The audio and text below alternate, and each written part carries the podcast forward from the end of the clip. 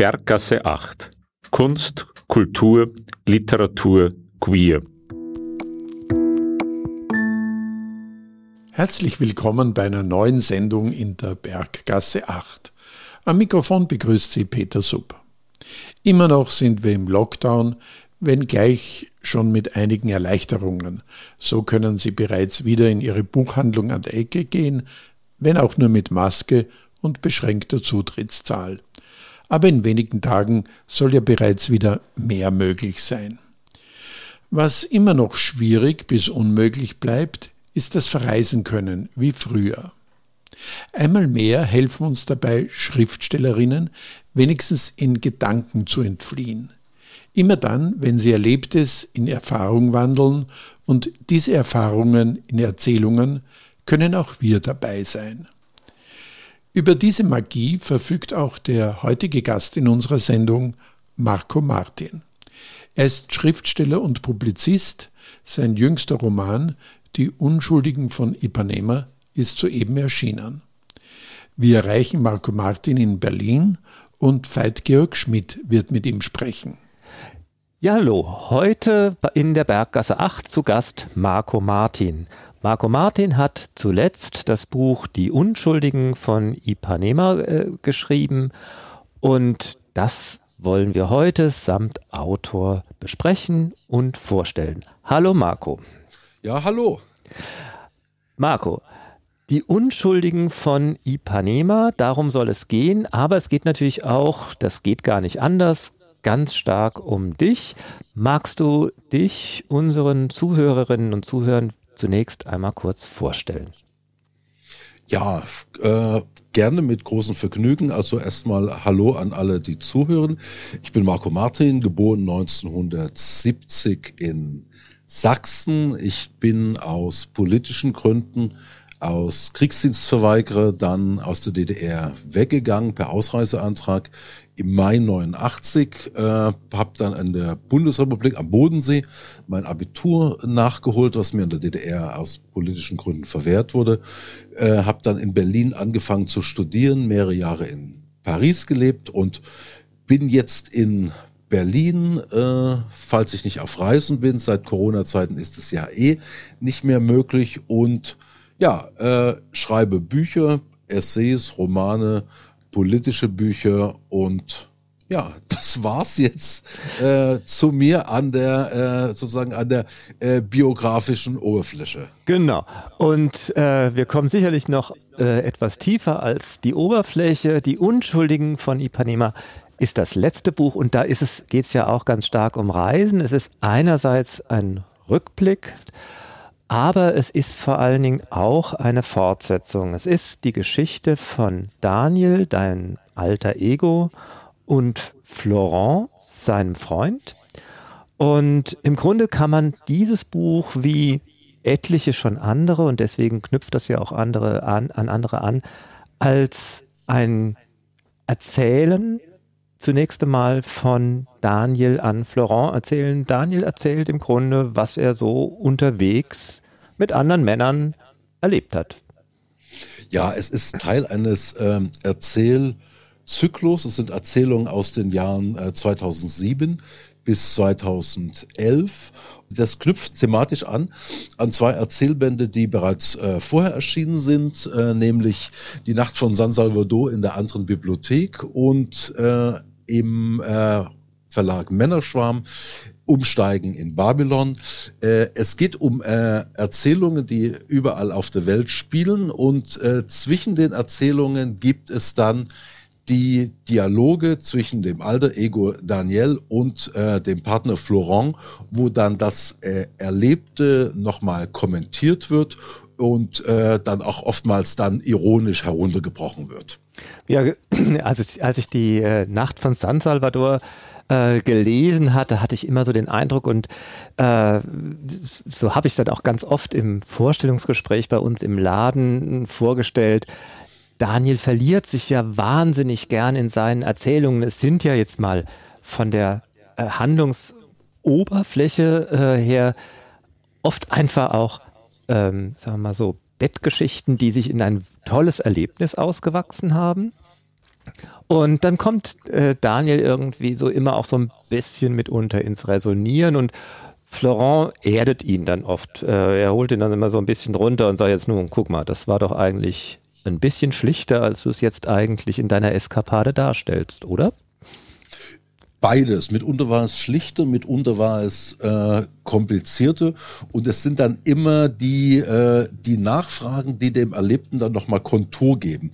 Aber ich äh, dachte, damit wir uns jetzt nicht allzu sehr im äh, Literaturtheoretischen verlieren, ich gebe mal einen kleinen, äh, einen kleinen Einblick in die Gestimmtheit äh, der beiden, wenn sie miteinander reden. Äh, der, äh, die zweite Geschichte, die zweite Geschichte ähm, im Band heißt Bouquet und äh, ich würde mal die, äh, diese Geschichte lesen, Bouquet, und dann danach die äh, Dialogpassage zwischen den beiden.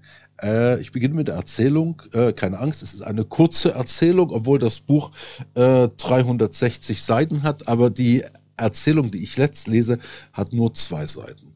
Bouquet kleiner Bär aus Luanda, wie bist du nur in diese Geschichte gekommen?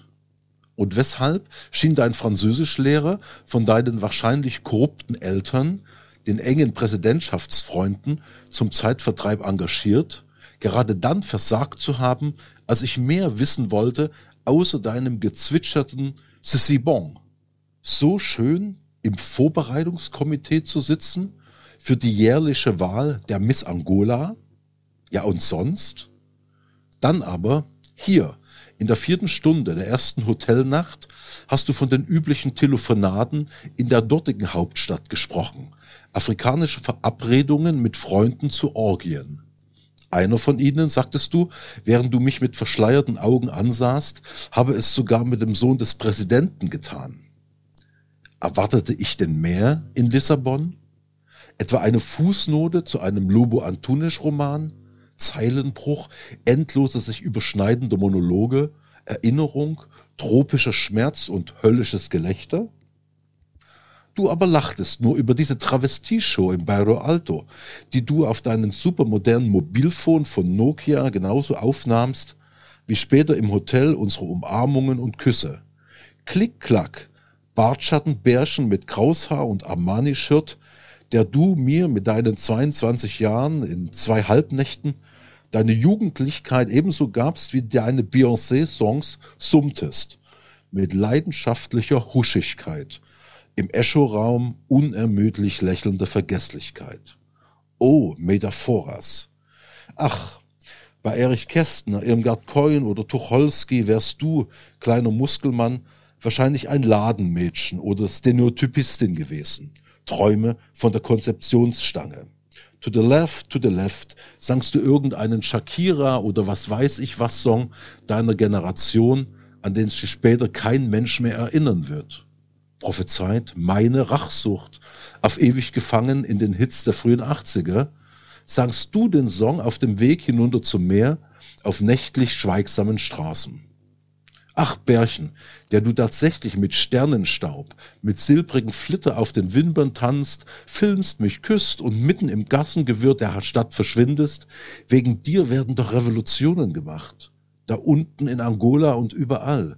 Begehre die Unterdrückten auf gegen jene in den Metropolen, die da prassen und saufen und huren, dem hungernden Volke entfremdet.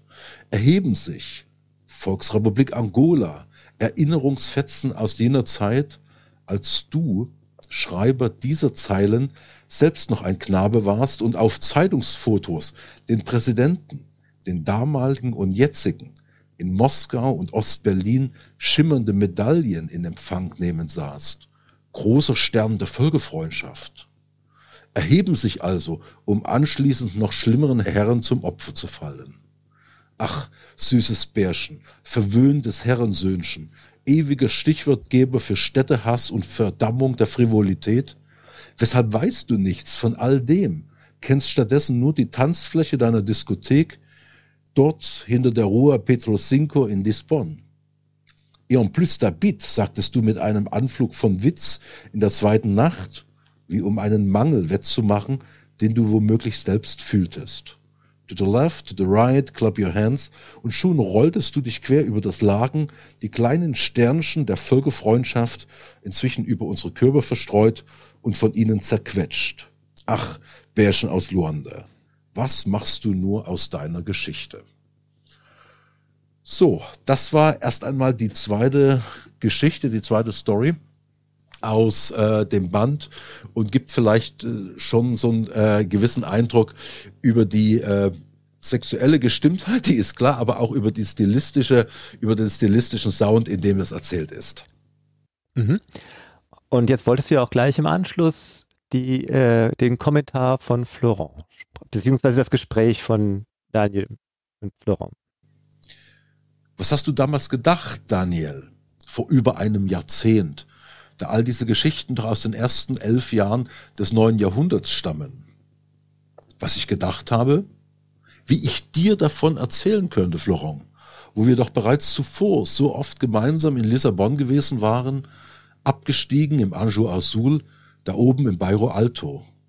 Unser nächtlicher Altstadtgang dann hinunter zur Discoteca Finalmente, vorbei an der solitären Palme der geweißten Mauer des Hospital Sao Luis, an der auf einer Steintafel Fernando Pessoas letzte Worte vom 30. November 1935 zu lesen sind, auf Englisch gemurmeltes Memento. I know not what tomorrow will bring. Ja, das angolische Bärchen schien es dagegen exakt gewusst zu haben. Wahrscheinlich ein neuer Schönheitswettbewerb in Luanda, bei dem er dann wieder in der Jury säße. Mein kleiner schwarzer Bruder, was trieb ihn wohl an? Heideggersche Seinsvergessenheit, Einsicht in Camus Absurdes oder schlicht ein Maximum an Daseinslust, freilich ein bisschen angeschmuddelt in seiner Welt von Regimegünstlingen? Florent, Daniel, hör zu, lass mich ruhig ein wenig spotten. Dabei habe ich noch nicht einmal, obwohl ich von der Nachbarinsel stamme, die Martinique Franz Fanon-Karte gezückt. Schwarze Haut, weiße Masken.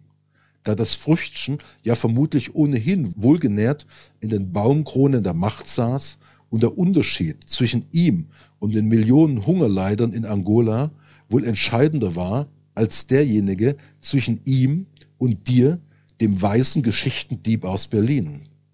Also lass mich dem Ganzen etwas ironische Kontur geben, okay?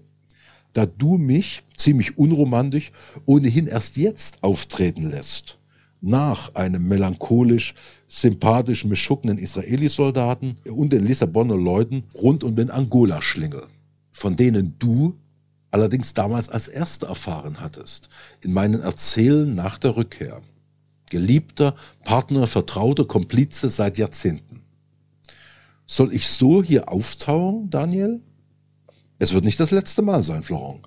Von hier bis zum Schneegestöber in Kiew. Auch dann, gerade dann, wenn wir nicht zusammen auf Reisen waren, sondern ich allein unterwegs gewesen bin. Mit dem üblichen Mutwillen, der Neugier und der stets mitreißenden Angst, ein Unfall, ein Flugzeugabsturz, ein unbedachtes Überqueren von Metropolenstraßen, Dschungelpfaden, Flussfürden würde uns trennen. Dann hätte es auch dieses Buch nicht gegeben. Und nicht deine Kommentare, die aus Erlebnis eine Erfahrung machen. Und, und dir mitteilen, wann es wieder Zeit ist, in die Geschichten abzutauchen. Dazu aber viel wichtiger noch, nein, Daniel, nicht hier. Keine Liebesworte und Dankdeklarationen, also Avanti, zurück ins damalige Gewusel. Voilà.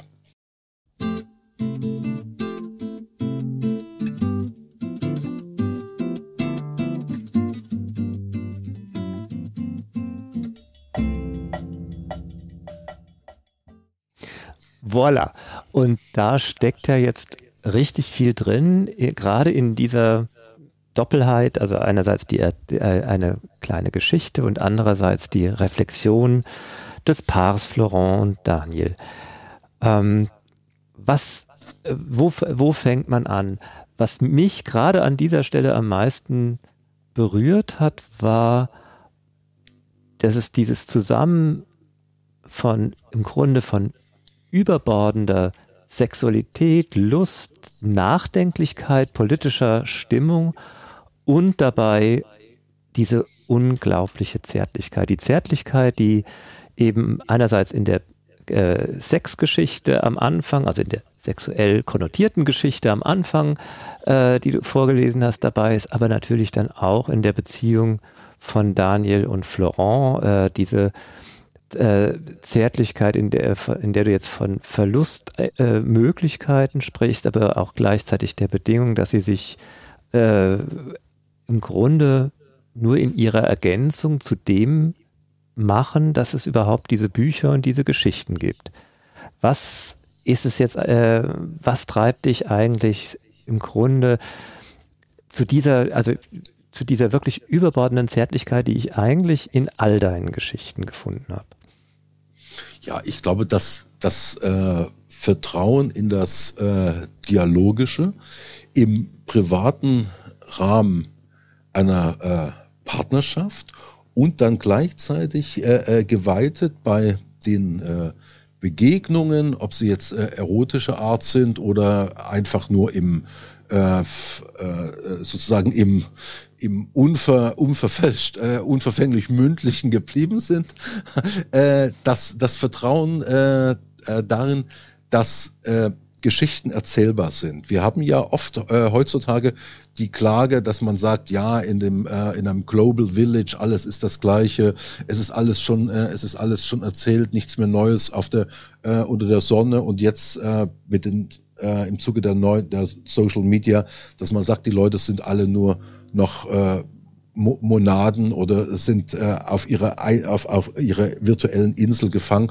und es gibt nichts mehr zu erzählen, außer man erzählt jetzt und das wäre jetzt die Sukamp äh, äh, Ästhetik, man erzählt jetzt über das Nicht-Erzählen, das alles gar nicht mehr möglich ist. Und ich sag dann wirklich äh, äh, ganz mutwillig und reflektiert naiv, nein, natürlich kann man Geschichten erzählen. Und natürlich ist die Welt voller äh, mutwilliger Rastignacs, voller Schelme, äh, die geradezu äh, äh, darauf warten, dass sie einen, äh, und ich sage das jetzt äh, äh, durchaus ironisch, dass sie einen benutzen als Transporteur von Geschichten. Äh, wir haben ja auch heute auch eine ideologisierte Debatte, dass man sagt, ja, äh, ist es nicht kulturelle Aneignung, wenn jetzt die Privilegierten reisen und die Leute vor Ort dann sozusagen abgeschöpft werden.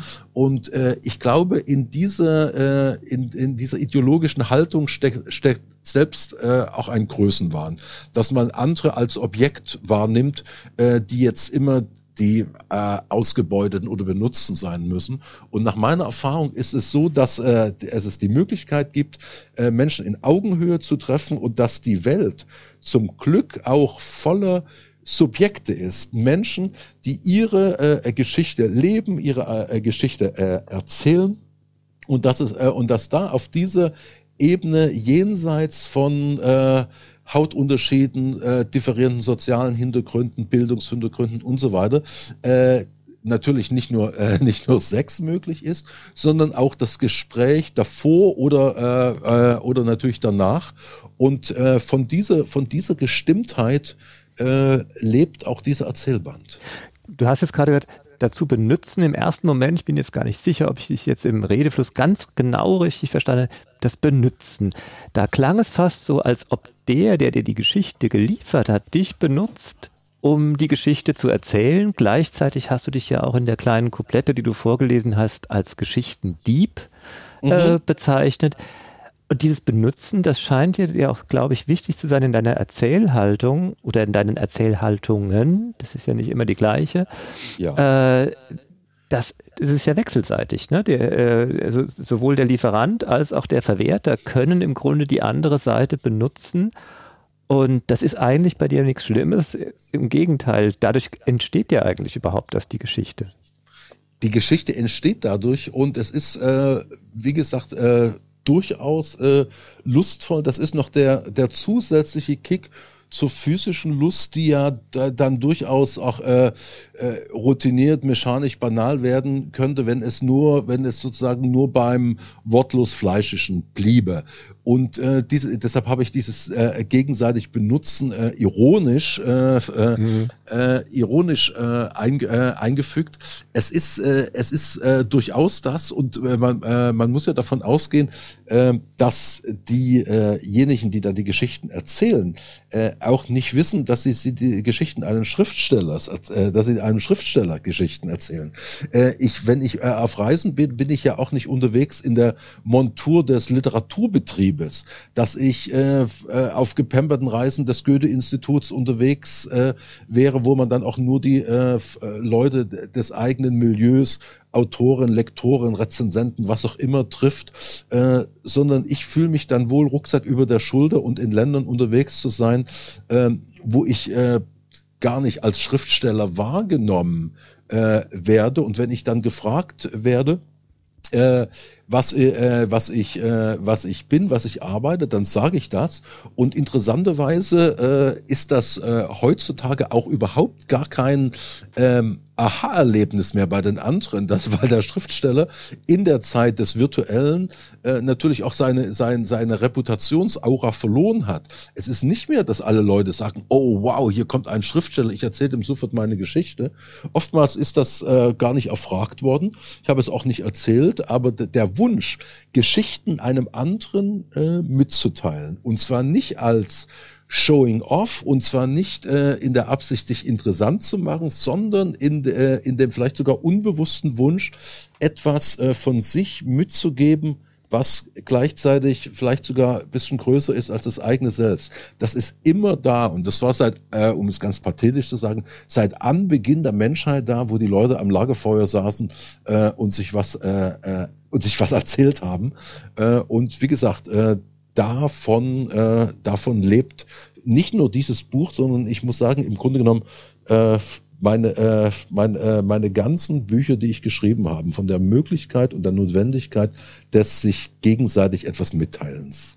Und das äh, machst du aber auch in deinen Erzähl, also ich nenne es jetzt einfach nochmal Haltungen, also in den, in den Stilarten, äh, die du wählst, äh, auch immer nochmal äh, ganz explizit, was du gerade geschildert hast, kommt ja auch relativ bald, wenn ich mich richtig erinnere, auch noch am Anfang vom neuen Buch in der äh, etwas längeren Geschichte von äh, Francis äh, raus. Der erzählt ja dann auch noch mal ganz gezielt eine Geschichte.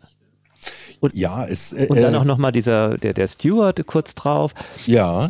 Das sind ja auch gezielte Erzähl, also da bekommst du ja ganz gezielt was erzählt, um etwas, weil der andere was zum Ausdruck bringen will. Und das machst du ja auch immer zum Thema, dass diese Geschichte im Grunde jetzt keine Schreibstubengeschichte ist, sondern sich im Erleben, du hast es einmal so formuliert, äh, im Erleben zu einer Erfahrung verändert. Genau, im, äh, im Erleben zu einer Erfahrung. Denn äh, es ist oft so, wenn man die eine äh, Geschichte hört, äh, evoziert das dann in der Erinnerung sofort die andere Geschichte. Um es ganz konkret zu sagen, du hattest das angesprochen, diese Erzählung heißt die Empathischen äh, und es beginnt, es beginnt äh, in einer Hotelnacht in Bangkok, wo mir ein Filipino davon erzählt, wie seine erste große Liebe in Manila zu Ende gegangen ist. Und während ich dann äh, zugehört habe, habe ich mich daran erinnert, wie mir ein paar Jahre vorher in einer Frankfurter Hotelnacht ein malaysischer Steward eine ähnliche Geschichte erzählt hat. Es ging um erste Liebe, es ging um Verrat, es ging um äh, Erinnerung und äh, vieles hat sich dann äh, äh, miteinander verbunden. Und zwar nicht in diesem, in einer platzierten Genhaltung, dass man sagt, ja, kennen wir ja, also alles Neues unter der Sonne, sondern nein, das, äh, das was Menschen äh, erleben rund um die Welt, ist einzigartig, aber gleichzeitig ist es auch vergleichbar. Und äh, ich bin dann auch gern das, äh, das, äh, das Medium, äh, der das äh, aufnimmt äh, und dann gleichzeitig aber auch mit, den, mit eigenen äh, Erlebnissen in Beziehung setzt.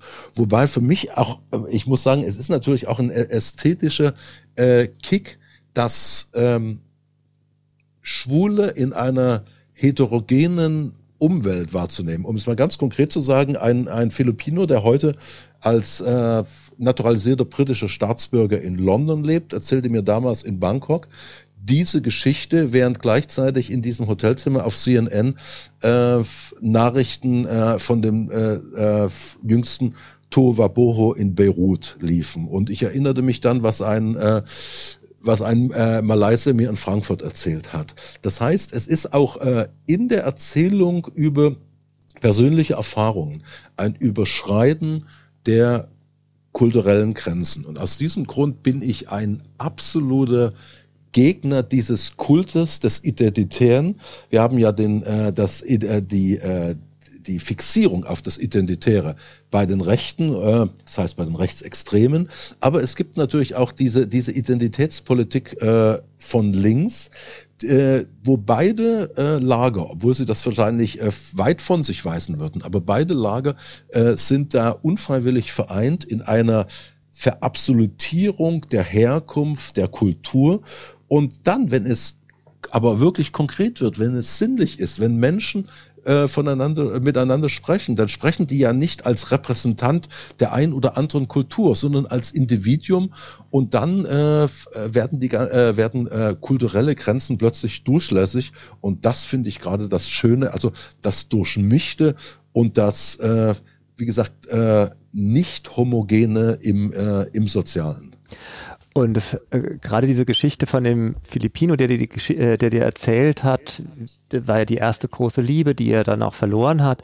Und im Grunde, ohne dass man jetzt sozusagen den Inhalt jetzt äh, gleich äh, äh, genau offenlegt, es ist eine, es ist ja im Grunde eine schwule Urerfahrung. Ne? Der Freund, mit dem man irgendwie, äh, der erste, die erste Liebe, mit dem man überbordend glücklich ist und meint irgendwie, das ist eine Perspektive und der einen dann verlässt, um sich ins Establishment, also in die oder äh, in die Normalität dann doch wieder zurückzuziehen und im Grunde alles verrät, was einen glücklich gemacht hat. Äh, eine unglaublich todtraurige Geschichte, die sich ja sicherlich auch millionenfach schon ereignet hat und dann aber doch in dieser, genau in dieser einen Erzählung zu Tränen rührt.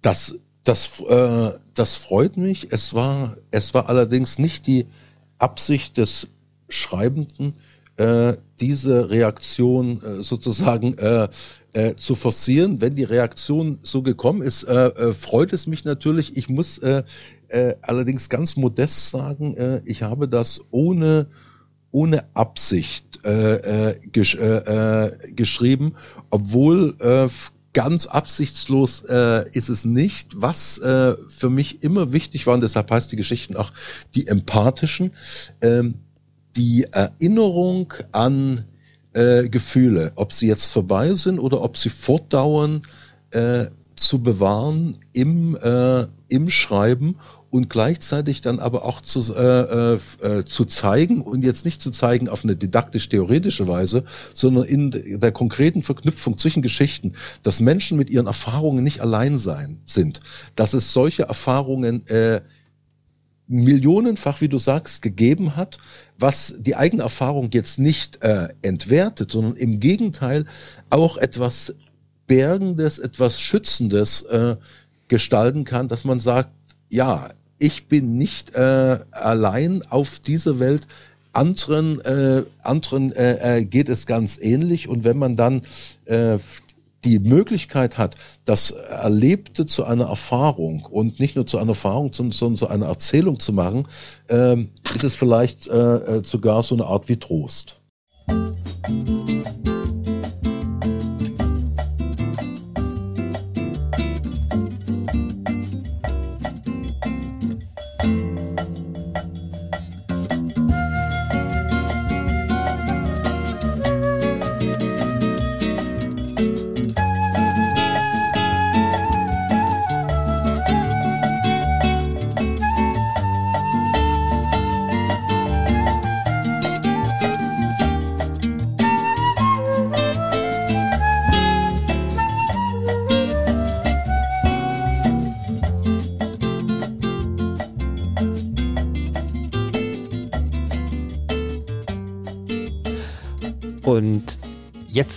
weil du so richtig in Fahrt gekommen bist, würde das alles sagst, finde ich, müssen wir unbedingt zu einem anderen Punkt auch noch kommen. Und zwar, ja.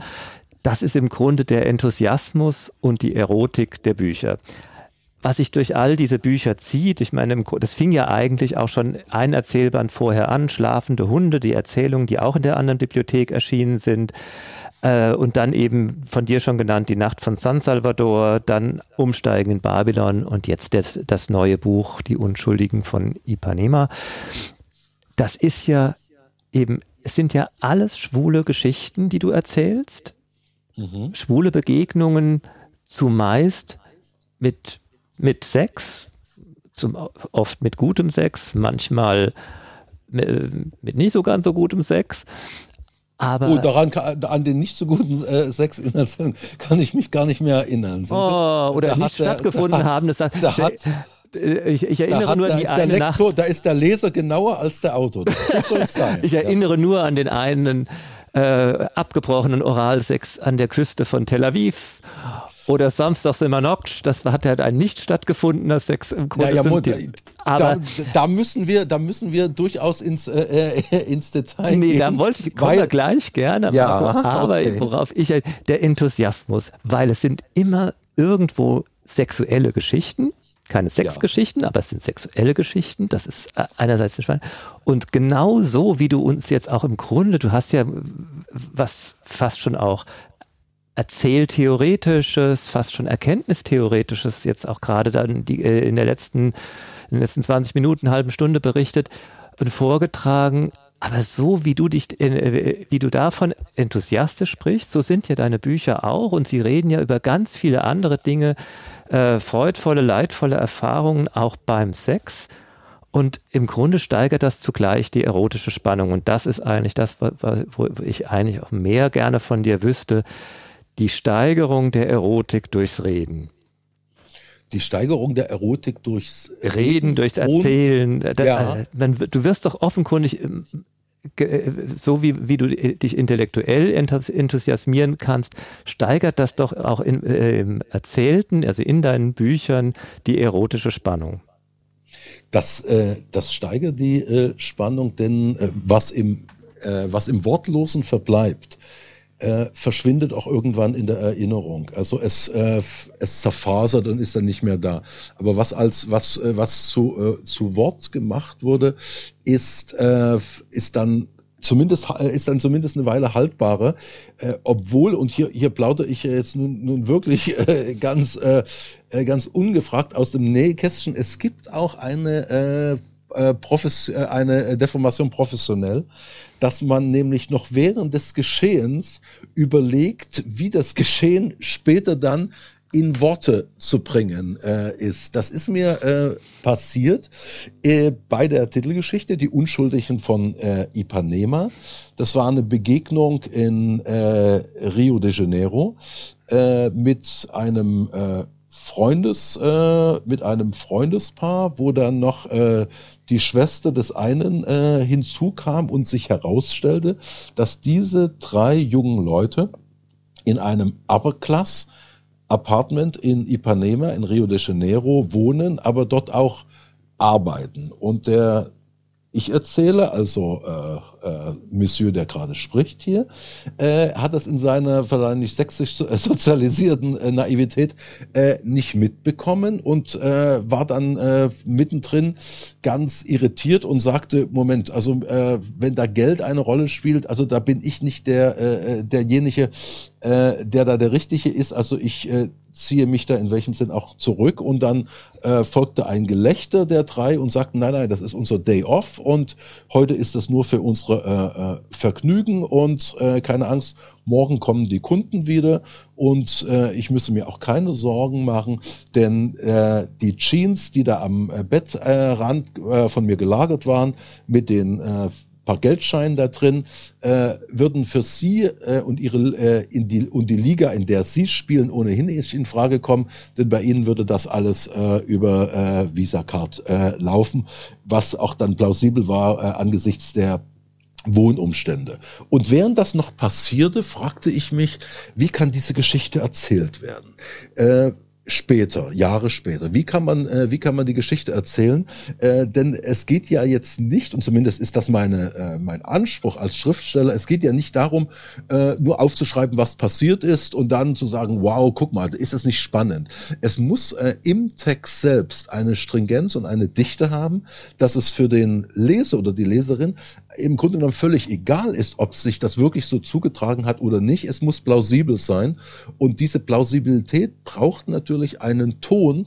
Und der Ton kann nicht nur sein, dieses, ja, schaut mal her, was ich erlebt habe. Und ich habe eine ganze Menge, äh, eine ganze Weile, übrigens beginnend bei, bei dieser äh, Nacht da von Rio de Janeiro, äh, darüber nachgedacht, wie könnte das, äh, wie könnte das erzählt werden, bis ich dann den Dreh raus hatte. Ich erzähle die Geschichte aus der Perspektive dieser drei äh, wirklich sehr ausgepufften Früchtchen und ich bin sozusagen das Objekt der Beobachtung. Magst du denn vielleicht diese oder eine andere Stelle nochmal vorlesen? Okay, also äh, es gibt ist eine, es ist die Ankunft äh, in dieser Wohnung und der Ich-Erzähler wird gesehen aus dem Blick der drei Unschuldigen. Der Blick, mit dem er sich dann in der Wohnung umschaute, verriet Überraschung, nicht Genugtuung. Ganz bestimmt war es nicht das huldvolle, ein schönes Wort, oder? Wiedererkennen des eigenen Umfeldes in einem fremden Land. Bereits seine Fake-Klamotten hatten ja offenbart, dass er trotz seiner wahrscheinlich antrainierten Souveränität des Auftretens nicht wirklich aus guter Familie stammte, wie wir das hier in Brasilien so nennen. Hier verschafft dir nur altes Geld diese Gelassenheit. Oder eben neues Bandenwesen. Aha. Oder das, was ich zu meinem Beruf gemacht habe. Ich sage übrigens insofern ich, da Petro irgendwann beschlossen hatte, an seinen freien Tagen solchen Freiheiten keine Aufmerksamkeit mehr zu schenken und besonders in jener Nacht allein das Ziel hatte, diesen Deutschen so schnell wie möglich aus seinen Jeans zu befreien. Das wollte ich natürlich auch, deshalb hatten wir ihn ja gekidnappt. Aber was ich sagen will, er schien im europäischen Rahmen eher ein sozialer Normalo zu sein.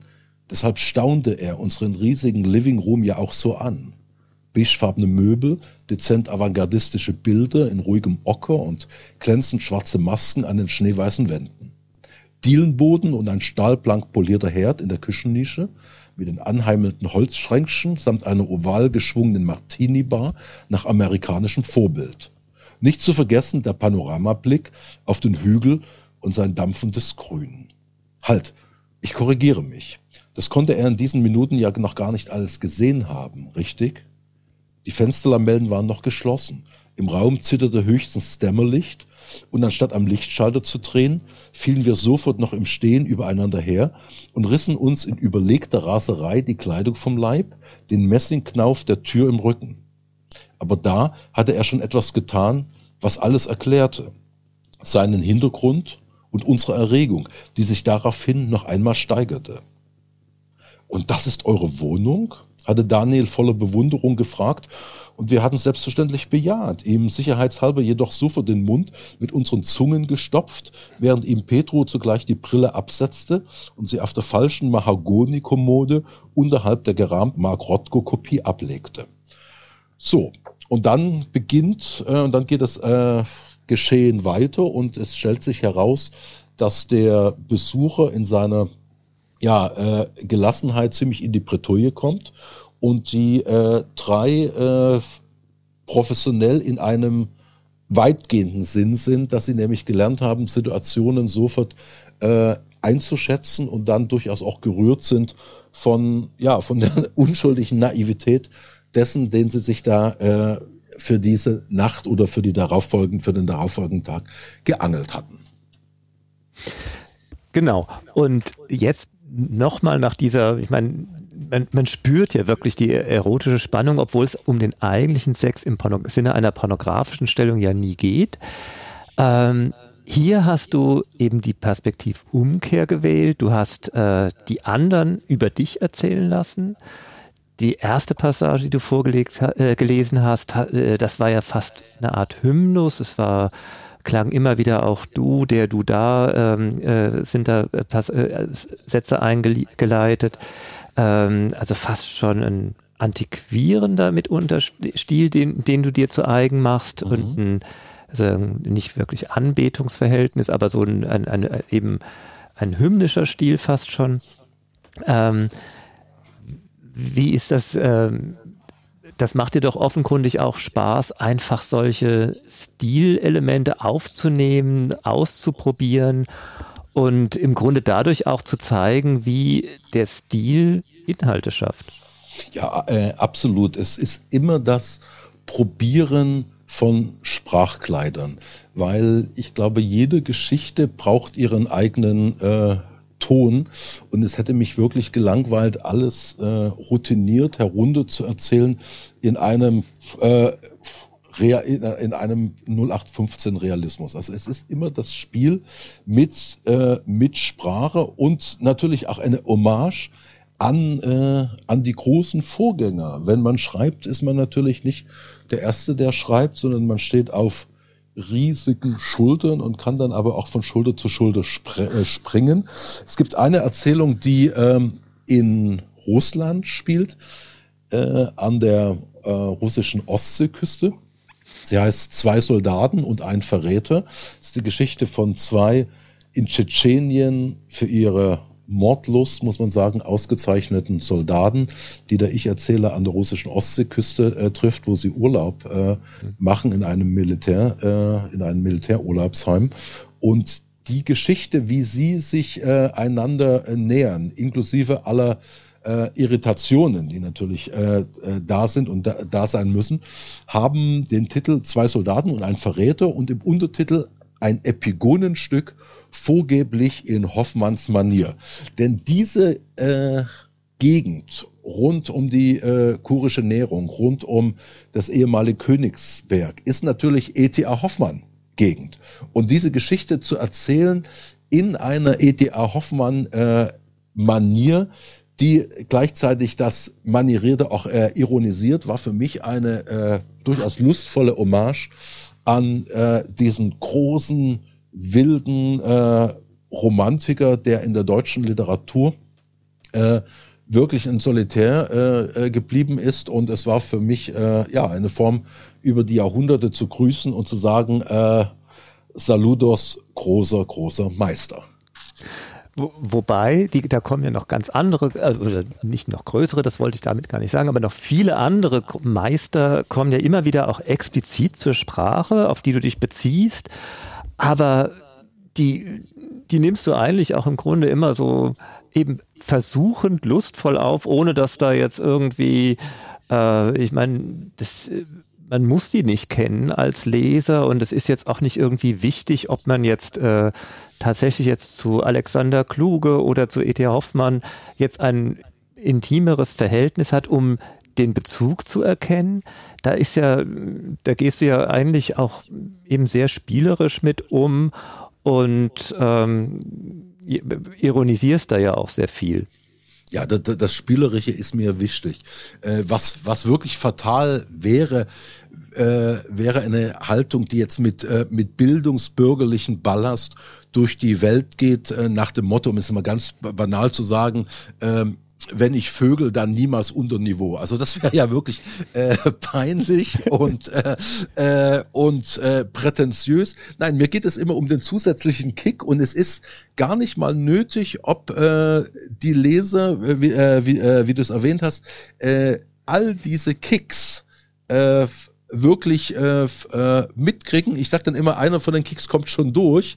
Äh, und das Spielerische ist für mich äh, sehr äh, äh, sehr wichtig, auch eine äh, Geschichte, die in, die in Paris äh, spielt, in einer Nacht von Paris, wo ich sozusagen auf eine freundliche Weise gekidnappt wurde von äh, zwei jungen äh, Männern, die sich selbst als Ziganes bezeichnen. Heute würde man korrekt, äh, oder, oder in Deutschland würde man jetzt korrekt äh, Sinti und Roma äh, sagen, obwohl die mit dieser Bezeichnung selbst nichts anfangen konnten und sich selbst auch als fahrendes Volk bezeichneten.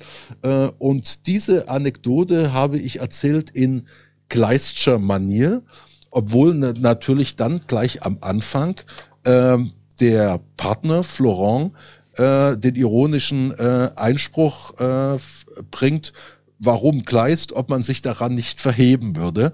Und wie gesagt, es bleibt, äh, es bleibt in diesem äh, spielerischen, äh, das, äh, wie gesagt, nie, und ich hoffe, dass das auch nie passiert, in die, äh, in die Falle des, des prätentiös Bildungshubernden gerät. Ist, wäre mir jetzt auch noch nicht aufgefallen. Ähm, was aber jetzt nochmal, weil jetzt du auch Florent nochmal angesprochen hast. Florents Rolle ist ja mehr als ironisierend oder wie ich es am Anfang äh, gesagt habe, erdend. Wie schätzt du das eigentlich jetzt für dich ein? Ist Florent, auch wenn er so selten eigentlich in, de, äh, in deinen Büchern vorkommt, ging es eigentlich ohne ihn jetzt mal ganz hart gefragt? Ist er nicht eigentlich, äh, also er ist doch mindestens der Treibstoff, wenn nicht sogar äh, letztlich der, der alles zusammenhält. Absolut, obwohl in, in, äh, in den Büchern äh, die äh, schlafenden Hunde, äh, die Titelerzählung, die in äh, Ruanda spielt, nach dem Genozid, äh, wo ähm, äh, äh, Daniel, also der Ich-Erzähler und Florent unterwegs sind. Also äh, die Geschichte wäre äh, äh, sozusagen im, im Monolog gar nicht erzählbar. Bei der, äh, in den anderen Erzählbänden ist es noch äh, Manifeste, dass dann Gesch äh, Geschichten zusammen äh, erlebt werden. Und hier in dem äh, Band ist es, äh, ist es dann äh, einfach so, dass es am Schluss äh, diese Geschichte gibt, die in Kiew spielt, im Schneetreiben. Ähm, in Kiew und zwar vor dem Ukraine-Krieg, äh, wo es dann ganz manifest ist, dass äh, äh, Florent da ist. Aber äh, es ist auch wichtig, dass, äh, dass er jetzt nicht nur der äh, Sidekick ist, der jetzt äh, äh, geradezu kalkuliert aus der Kiste gezogen wird und dann äh, dazu da ist, irgendetwas zu, äh, zu, kor äh, zu korrigieren, sondern auch äh, als äh, als Individuum, ich, äh, um das ein bisschen klar zu, äh, äh, klarer zu machen, äh, lese ich nochmal einen eine dieser äh, Dialogpassagen. Äh, und die Dialogpassagen äh, schließen sich an eine Geschichte, die in Kapstadt spielt, wo der Ich erzähle auf einen, äh, wie man dort sagt, colored gestoßen ist, auf einen sogenannten farbigen, äh, wobei man äh, äh, vielleicht wissen muss, im Text wird es dann auch äh, erzählt, äh, dass die farbigen jene sind, die heute immer noch, auch noch fünf, äh, fast drei Jahrzehnte nach dem Ende der Apartheid, äh, in between, zwischendrin sind, nämlich zwischen der ehemaligen weißen Herrscherkaste und der schwarzen Bevölkerungsmehrheit, dass sie äh, sowohl von den einen wie von den anderen gesehen werden als nicht wirklich dazugehörige. Und dieser Colored erzählte mir das, äh, diese Geschichte, wobei äh, die Trennung zwischen Blacks und Coloreds zu Apartheid-Zeiten äh, genauso infam wie absurd war. Äh, die Leute mussten sich bei einem Amtsarzt vorstellen und der Amtsarzt zog durch das Haar einen Kamm. Und wenn der Kamm stecken blieb, waren die Leute black und wenn der Kamm nicht, und wenn der Kamm durchgeht, waren sie colored. Und das ist natürlich glücklicherweise vorbei, aber äh, selbst die Enkelgeneration ist von solchen Sachen noch geprägt. Und ähm, ich äh, lese jetzt mal die, die Passage, die sich dann äh, anschließt beim äh, Erzählen dieser Geschichte in Berlin. Hatte ich den Colored also derart eingeschüchtert, fragt Florent, trotz meiner Abwesenheit? Das täte mir leid, Daniel, obwohl du ja, ja, obwohl ich gar nicht so viel erzählt hatte. Nicht von der Dauer unserer Jahre, kaum etwas von deiner Herkunft, um ihn, der damals noch Single war, nicht weh zu tun. Ja, trotzdem, er hat es sofort verstanden. Denn wie hätte dieser kluge Kleine nicht wissen können, dass meine Eltern, ja selbst den Urgroßeltern, eben kein widerwärtiger Regierungsdoktor einen Kamm durchs Haar geschoben hatte, um danach einzutragen, welcher Rasse sie waren. Nicht auf Guadeloupe, wo die Sklaverei 1848 aufgehoben worden war über drei lange Jahrzehnte, nachdem Napoleon sie wieder installiert und das Befreiungsdekret von 1794 brutal weggewischt hatte. Anna Segers hat darüber eine Novelle geschrieben, sogar ins Französische übersetzt. Und nachdem wir uns in diesem Pariser Studentencafé im Frühjahr 94, 20. Jahrhundert mittlerweile, merci, nachdem wir uns dort in die Augen geschaut hatten, vorsichtig ins Gespräch gekommen waren und damals noch unendlich schüchtern dann weiter ins Café Iguana an der Bastille zogen, habe ich dich, den kleinen Besserwisser aus Berlin, ja, damit zum ersten Mal verblüfft, Florent. Anna Segers, du betontest es erst auf der letzten Silbe, Rétablissement de l'esclavage en Guadeloupe. Doch nichts davon hast du ihm im Kapstadt erzählt. Nein, wo er doch ohnehin das Entscheidende ahnte und sich deshalb vielleicht auch wenig, ein wenig schadlos halten wollte, quasi in liebevoller Rache. Könnte es sein. Kind der Französischen Republik, so hat er mich genannt, wo er das wohl aufgeschnappt hatte? Klingt wie aus einem gaullistischen Schulbuch, war und doch halb falsch, als hätte es bei mir damals keine Bemerkungen, keine Blicke, keine Schimpfworte gegeben, dort in den Schulen der Sacrée République Française. Und dennoch, das Versprechen war nicht nur Illusion, die Sache mit Staatsbürgerschaft und gleichem Recht für alle nicht nur Nebel werfen. Unser jüdischer Schuldirektor im Pariser Vorort, streng aber gerecht. Der jüdische Hausarzt meiner Eltern, oder meine erste scheue und natürlich platonische und nie und nimmer ausgesprochene Jugendliebe Laurent, der für mich eben Laurent war und nicht etwa ein Weiser. Die Musik von Casaf und die Chansons von Aznavour und Jean Ferrat. Aimé Césaire und François Mauriac. Edith Piaf dagegen, désolé, war mir immer ein wenig zu kitschig, aber als wir dann zusammen im Cinema Paris am Kudamm in Berlin saßen und dieses Biopic saßen, war schließlich auch ich, na, sagen wir, endlich voller Bewunderung, da mir Kostümexaltationen des weltweiten Typus ja eher abgehen. Und dennoch, Florent, Jahre zuvor, unsere ersten gemeinsamen Monate in Berlin. Ach, du meinst die Angestellte in der Humboldt-Universität, die trotz ihres vorgerückten Alters wahrscheinlich nicht Anna Segers, zumindest nie deren karibische Novellen gelesen hatte fragte mich in ihrem überheizten Geranien-Linoleum-Büro doch tatsächlich, wo ich wirklich herkäme, als seien der französische Pass und die Unterlagen der Uni in Grenoble nur so eine Art Camouflage. Ja, Florent, aber es hatte ich nicht verbittert. Ja, vielleicht auch deshalb, weil ein solcher Pass nun doch so etwas wie eine gefühlte Schutzbarriere war und ich überdies in Paris aufgewachsen bin und mich nicht als afrodeutsches Kind etwa in Ostdeutschland hatte fragen müssen, was ich hier wolle. Vermutlich ein Privileg. Ich sag La France und sofort sind es die Deutschen, die sich tapsig zu rechtfertigen suchen mit ihrem Oh la la, je ne parle pas français. Aber in Ruanda hatte dich dieser deutsche Entwicklungshilfe-Direktor aus Rheinland-Pfalz partout für einen Undercover-Tutsi gehalten und nur wissend gelächelt, als du nach dem Woher antwortetest mit zuvor Paris, jetzt Paris, Reinigendorf. Ja, kurzer Ausschnitt aus einem der Dialoge zwischen den beiden. Ja, und unsere Stunde ist eigentlich damit auch schon zu Ende und es ist doch eigentlich auch ein schöner Abschluss, dass alle, die deine Bücher lesen möchten, auch dann mit dieser letzten Passage vielleicht nochmal drauf gehieft werden, was es damit auf sich hat. Kommt d'habitude Courage. Voilà. Voilà. Marco, herzlichen Dank, dass du bei uns warst und dein neues Buch steht auch wieder bevor und nach dem Buch ist vor dem Buch. Alles Gute fürs Reisen und Schreiben. Ich bedanke mich für das wunderbar inspirierende äh, Gespräch und grüße ebenso herzlich in die Runde.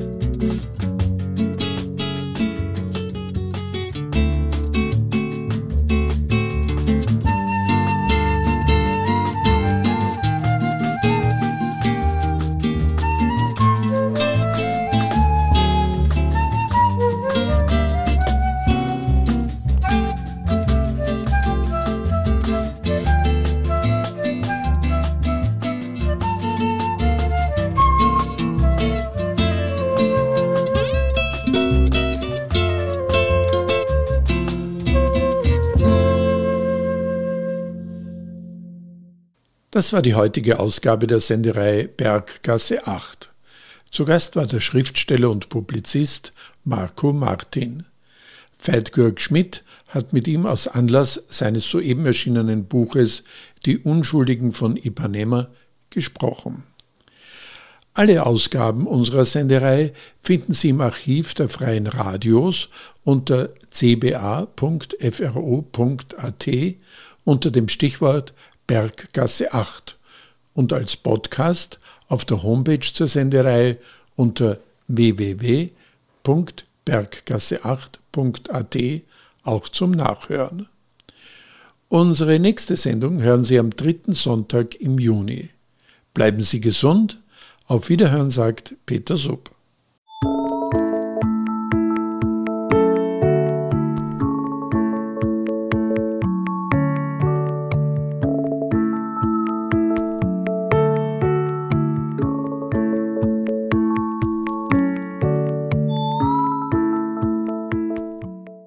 Berggasse 8 Kunst, Kultur, Literatur, Queer